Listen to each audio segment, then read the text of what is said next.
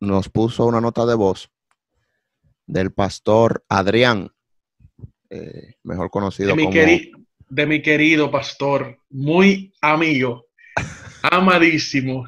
eh, el querido pastor, eh, ¿cómo es? Popularmente le conocen como Goldie, una cosa así, El Goldie. el Goldie. Y ahí él hablaba del oro del Vaticano y de la gran y de la gran ramera, algo así, ¿verdad? Entonces, Llegó mi momento. yo- Los bienes que hay en el Vaticano no son de la iglesia, aunque parecen ser de la iglesia. y eso es de la humanidad, ¿verdad? Ajá.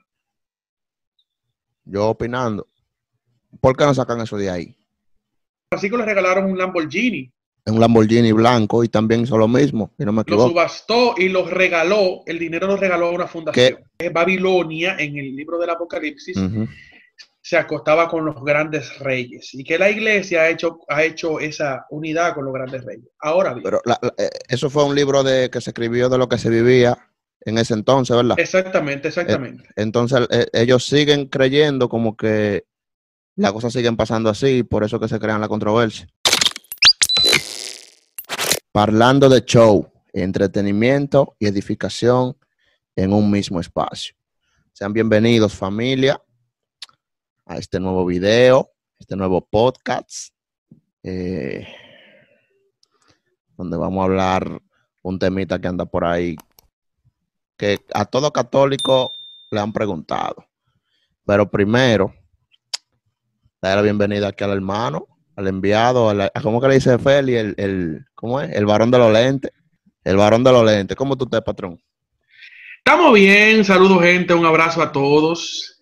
Eh, Dios les guarde y les conserve. Diría, diría un sureño que Dios te me conserve. que Dios lo conserve a todos. Un, un abrazo grande, de verdad, gente. Eh, Estoy parlando, estoy parlando, estoy parlando de show. llegamos a los 500 suscriptores. Gracias a Dios. 504 suscriptores. Sigan suscribiéndose. Gracias a las personas que se han suscrito, a las personas que, que comparten el contenido, que le dan like, que comentan. Gracias de verdad por el apoyo, por el buen, no, sé cómo se diría, el buen, los Una buena de, aceptación. Ajá, la buena aceptación del- de nuestro nuevo nombre, nuestro nuevo logo. Eh, y nada, gracias, señores. Recuerden que también eso está disponible en Spotify. Y denle para allá. Eh, ustedes saben que en el país hay lío con el coronavirus. Hay un rebrote, una cosa, y se nos está complicando un poco juntarnos. Y ahora más con este toque de queda nuevo. Lamentablemente vivimos un chin lejos, como se podía decir, ¿verdad? Y Estamos a pie y no Estamos- somos guardia. estamos a pie y no somos guardias. Algunos videos van a ser así vía Zoom, los otros van a ser en el estudio, pero no vamos a dejar de subir contenido. Eh, patrón, usted sabe que ¿Qué lo que? hace unos días estuvimos en Skylink Así es. y al final del video, Emma nos puso una nota de voz del pastor Adrián, eh, mejor conocido de mi, como queri- de mi querido pastor, muy amigo, amadísimo. eh, eh, el querido pastor, eh, ¿cómo es? Popularmente le conocen como Goldie, una cosa así, El Goldie. el Goldie. Y él, él- me cansé de buscar el video y no lo encuentro, pero fue como una nota de voz que él puso, ¿verdad? Exacto, parece, bueno, en una nota de audios, no sé si era de voz o que, Ajá. o que eh, compilaron el audio de otra información. Y ahí él hablaba del oro del Vaticano y de la gran y de la gran ramera, algo así, ¿verdad? Entonces, Llegó mi momento. aquí yo quiero que usted, eh, dentro de todos los estudios que ha realizado, todas las investigaciones profundas, eh, nos dé un poco de luz, nos arroje un poco de su ciencia sobre el tema del oro, que yo creo que a todo buen católico le han dado con ese tema, ¿no? Que el oro del Vaticano, que Y si yo quisiera oro- empezar, si yo quisiera empezar al revés y hablar primero de la gran ramera, ¿qué haríamos? No, dele, dele. Yo, yo primero, oiga, Pérez, Yo le voy a decir lo que yo he escuchado de la Gran Ramera, primero. A ver. Ah, Pues, va- pues deme, deme con el oro entonces. ¿Cómo es? Está bien, como usted quiera. ¿Usted es el jefe? No, porque aquí usted, usted de eso sabe más que yo. No hay problema, con cualquiera de las dos, con cualquiera de las dos. Pero ya que usted me ha, me ha interrogado sobre el oro del Vaticano, yo quisiera primero decir que inclusive estuve viendo que hay páginas eh, que han hecho eh, propagandas eh, indicando que el Papa venda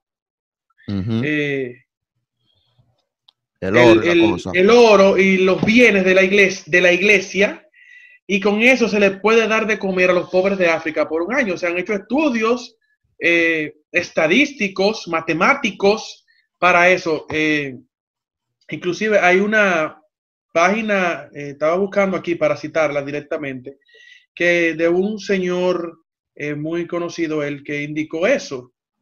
Y primero quiero decirles, en primer lugar, los bienes que hay en el Vaticano no son de la iglesia, aunque parecen ser de la iglesia. ¿Por qué?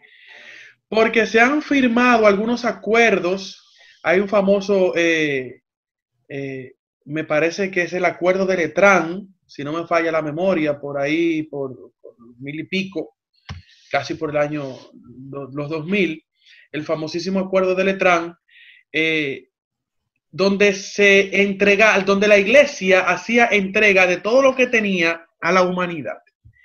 Por ende, los bienes vaticanos no son de la iglesia. Y por eso pero, la iglesia, pero- pero en un principio fueron de la iglesia. sí, los, los fue acumulando la iglesia. Ok.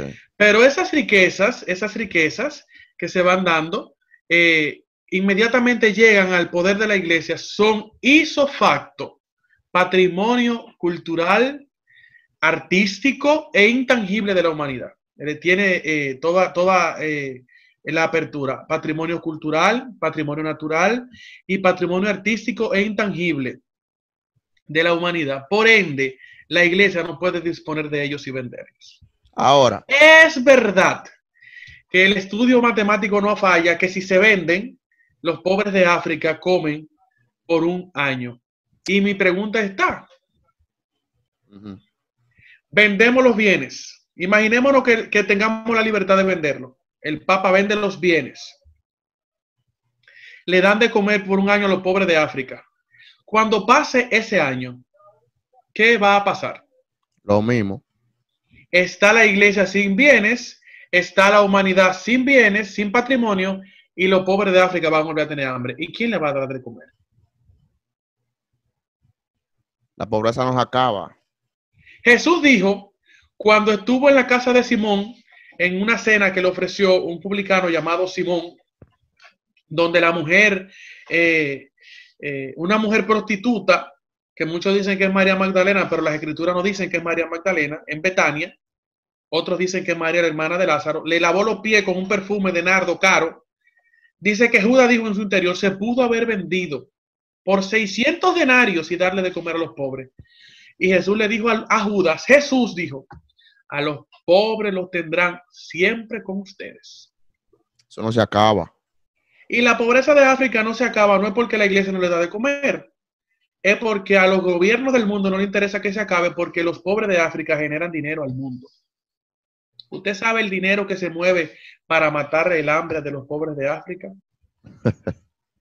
Pero, Ahora bien, hay que también saber, como decía yo cuando hablé con Félix Aquino, cómo Ana Ibelice, una monja eh, que está en África, nuestra hermana y amiga Ana Ibelice, yo la quiero muchísimo, tienen colegios, tienen escuelas, tienen hospitales, tienen misiones, que quien la sustenta económicamente es la iglesia. la iglesia.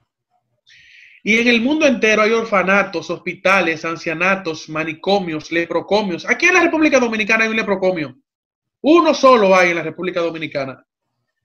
Eso es de En la gente que tienen en lepra. Que tienen lepra. Que, se- que hablando contigo se le cae un pedazo de labio, se le cae la nariz, se le cae una oreja, que le faltan los dedos. Wow. Que se van, que, que no, señores, la lepra es terrible. Yo he estado dos veces en ese lugar y eso está cerca de Dios. Y ese leprocomio lo mantiene la iglesia. Ah, eh, eh, entonces, patrón, si eso es de la humanidad, ¿verdad? Ajá. Yo opinando, ¿por qué no sacan eso de ahí? Porque, son de la- porque los guarda la iglesia y los custodia la iglesia. Pero digo yo, ¿por qué no lo sacan de ahí para eso mismo? Para que no se creen esa controversia. Porque en sus orígenes estuvieron ahí. Fue- fueron creándose como riqueza en las manos de la iglesia. Ok. Pero, ok, si lo sacan de ahí, ¿a dónde van a llevar, por ejemplo, eh, la capilla Sixtina? Te voy a citar la capilla Sixtina para no citarte el oro de, los cálices. La capilla Sixtina es costosísima. Porque ¿quién pintó la capilla Sixtina? Miguel Ángel. Eh, las esculturas de la Plaza de San Pedro, si la sacan de ahí, ¿a dónde la van a llevar? Van a seguir siendo, van a seguir siendo una riqueza. Donde quiera que te marcan a crear controversia. Ok, ok. Está, está- está claro ahí. Ahora, hay cosas que sí son directamente del Papa. Por ejemplo, eh, no recuerdo el año, creo que en el- como en el 2014, por ahí, al Papa le regalaron una, una motocicleta eh, carísima, de mucho valor, que eso sí es de él, ¿verdad? Y él lo que hizo fue como que lo... que lo subastó, lo subastó. Que, yo quisiera que la gente que vive hablando vea lo que han hecho los papas. A Francisco le regalaron un Lamborghini, En un Lamborghini blanco y también hizo lo mismo, si no me lo equivoco. subastó y lo regaló, el dinero lo regaló a una fundación. Que eso sí es de él, ¿verdad? Eso sí él quiere quedarse con él. Exactamente, hay que entender algo. El papa recibe regalos no por ser el papa de la iglesia. Hay que entender que el papa es el presidente de un estado y los presidentes cuando se encuentran intercambian obsequios. Por ejemplo, hay un video de YouTube de los 10 regalos más curiosos que le han dado a Benedicto XVI, cuando le dieron a Benedicto XVI siendo papa. Entre ellos hay un huevo de oro gigantesco. Que lo llevó, no recuerdo si fue el presidente de Holanda en una de sus visitas. Un huevo de oro. Un huevo de oro. Que tiene una, pero una cosa, es una, es una pieza artística muy bonita. Y que hizo, y hay que, que, que busquen qué hizo Benedicto con el huevo de oro. O sea, no es de la iglesia, fue, un- fue un obsequio de, de intercambio eh, presidencial que se hacen en todos los países que el Papa visita. Hay muchas visitas del Papa que, el, proto- por ejemplo, cuando el Papa llega a un país, el protocolo para recibirlo, si se fijan, no es porque llegó el Papa, es el protocolo que se le hace a cualquier presidente que visita un país. Sí. ¿Quién lo recibe? ¿El obispo? No, lo recibe el presidente de la República con todo su gabinete. El obispo lo acompaña y junto con el obispo está el nuncio apostólico que es el, el embajador de la Santa Sede en la República Dominicana o en el país de la visita. Se llama nuncio apostólico, no se llama embajador. Pero el protocolo de cañones militares, de bandera, de himno nacional, es un mismo. protocolo presidencial, no es un protocolo papal. Sí. Porque cuando el Papa visita a un país, llega en calidad de jefe de Estado, no en calidad de, presidente, de, de representante de la iglesia. Sí. Eh, entonces, yo creo que ahí eso quedó claro, lo de, lo de las... Si no ha quedado claro, pues les invito a que entren a la UNESCO y vean todas las cosas que la UNESCO tiene, que la guarda y la custodia de la iglesia, pero son de la humanidad. Es como decir los monumentos de Tierra Santa. Los monumentos de Tierra Santa son unos monumentos costosísimos. ¿Que, ¿Quién los custodia? La iglesia. La iglesia ha, ha ha delegado a los frailes franciscanos como guardas de la Tierra Santa, pero no es patrimonio de la iglesia. de Solamente la iglesia es de la humanidad y de Israel. Y la iglesia no puede tocarlos, solamente cuidarlos. Eh, eh, en relación a lo, a lo de ahorita, lo de Anibelice, en el canal hay una entrevista con ella para que la vean. Y pronto volvemos a encontrarnos con Ana Belice. Amén. Ojalá Será en África. Dios nos conceda ir a, a África, a hacer un blog con, con para que vean cómo se vive en ese país. Entonces, el otro tema era La gran ramera. la gran ramera. Eh, según lo que he escuchado, eh, dicen como que la, que la iglesia se acostaba con, como que lo- con la mujer, que es una vaina así. Que la gran ramera, la- las rameras son prostitutas Sí, baratas. sí, sí. Y que la iglesia es una gran ramera porque la gran ramera, que es Babilonia en el libro del Apocalipsis, se acostaba con los grandes reyes y que la iglesia ha hecho, ha hecho esa unidad con los grandes reyes. Ahora bien. Pero eh, eso fue un libro de que se escribió de lo que se vivía en ese entonces, ¿verdad? Exactamente, exactamente. Eh, entonces eh, ellos siguen creyendo como que las cosas siguen pasando así, por eso que se crean la controversia, ¿o no? Muy bien, muy bien, entonces es lo correcto. Pero me surge a mí una pregunta, escuchándola a usted ahora. Los evangélicos dicen que dónde está el nombre católico en la Biblia, que de dónde nosotros lo sacamos. Y yo les voy a preguntar, si en la palabra católica, el nombre de la iglesia católica no aparece en la Biblia, ¿por qué ustedes insisten que la gran ramera de la Biblia es la iglesia católica, si, No aparecemos, si no aparecemos en la Biblia? Que alguien me pueda explicar eso con lógica, usándome la lógica. Ustedes los católicos no son la iglesia de Cristo porque ustedes no aparecen en la Biblia. Y entonces, ¿por qué usted insiste que en la gran ramera es la iglesia católica, querido pastor o pastora o quien fuere? Hay muchas cosas que se contradicen ellos mismos. Entonces, ¿cómo es esto? Ahora bien, Juan en la isla de Patmos, tiene una revelación que es el libro del Apocalipsis. Eso quiere decir la palabra Apocalipsis, revelación. Y Juan tiene unas visiones de unas figuras muy extrañas y muy raras y le escribe a las iglesias. Juan está con la comunidad, pero no sabe la comunidad que Juan está ahí. Ellos saben que en la comunidad hay un anciano al que ellos respetan mucho, pero ellos no saben que esas cartas que están llegando están saliendo de la misma comunidad. Y no saben que ese Juan que escribe está con ellos. Porque para la comunidad que está en Patmos, eh, que está en el exilio, Juan era el anciano, era el último de los apóstoles que quedaba vivo, es el único que no muere mártir, es la única fiesta que la iglesia no celebra de rojo, sino de blanco, inclusive la celebra en Navidad, dentro de la Navidad, el 27 de diciembre, San Juan Apóstol Evangelista. Y Juan le quiere dejar un mensaje de esperanza. Ah, nos han vendido que el libro del Apocalipsis es un libro de miedo, de fuego, de azufre, de calor, de caliente, de candela. Sin embargo, el Apocalipsis es un libro de esperanza. Que Juan le escribe a una comunidad perseguida, maltratada, martirizada, para que sepan que a pesar de todo eso, a pesar de todo eso, eso pasará. Y que al final, entonces, el capítulo 21 del libro del Apocalipsis, yo voy a usar mi Biblia, que la tengo aquí siempre, a cuarta de chuleta. Miren aquí. El libro del Apocalipsis, capítulo 21.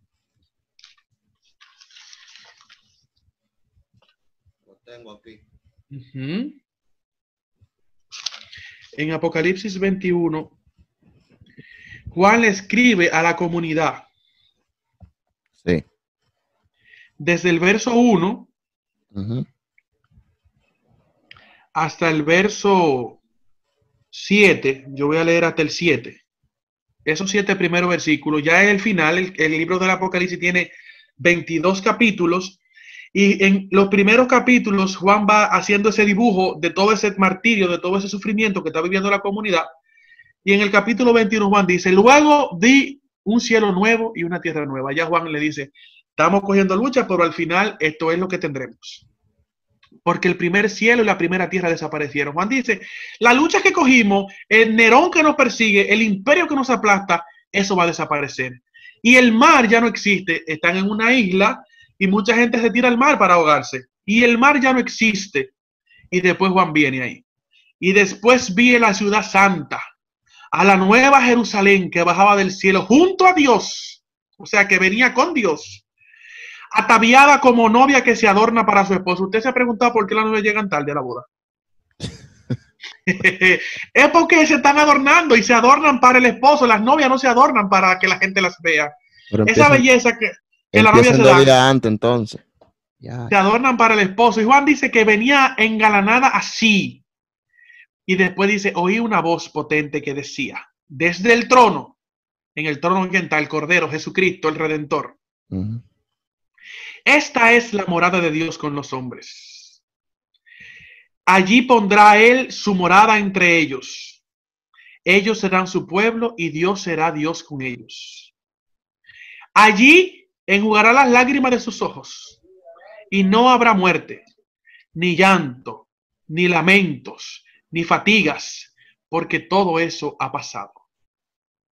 Verso 5.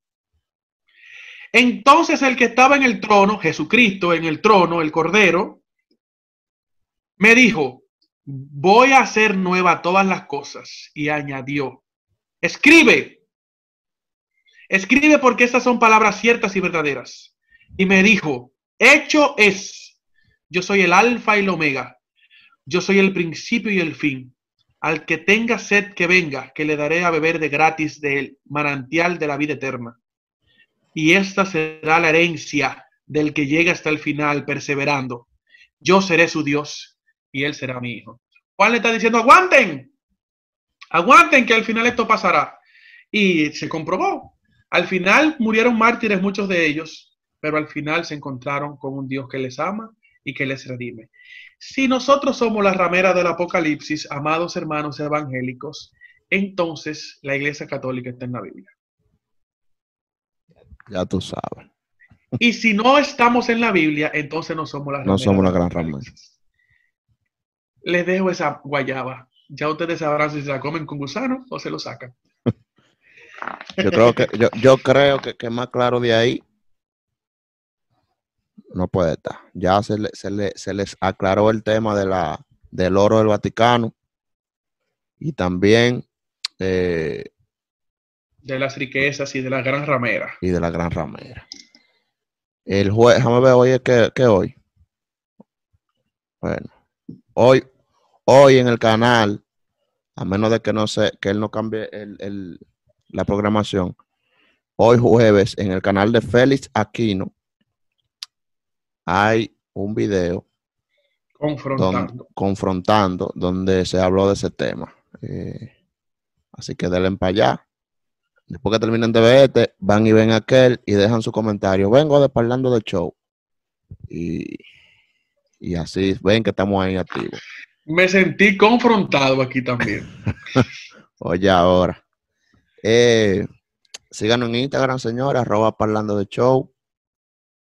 Eh, apóyennos, sigan suscribiéndose. Gracias a las personas que se han, suscrito, que se han suscrito. Eh, llegamos a la mitad de la, de la meta. La meta por ahora son mil suscriptores. Y ya vamos por 500. Eso está bien. Llegará con, con la, la luz. luz. Eh, suscríbanse, compartan, síganos en Instagram, arroba JP Dolombe, arroba Wilmy J Blanco, arroba Parlando de Show. Hasta la próxima.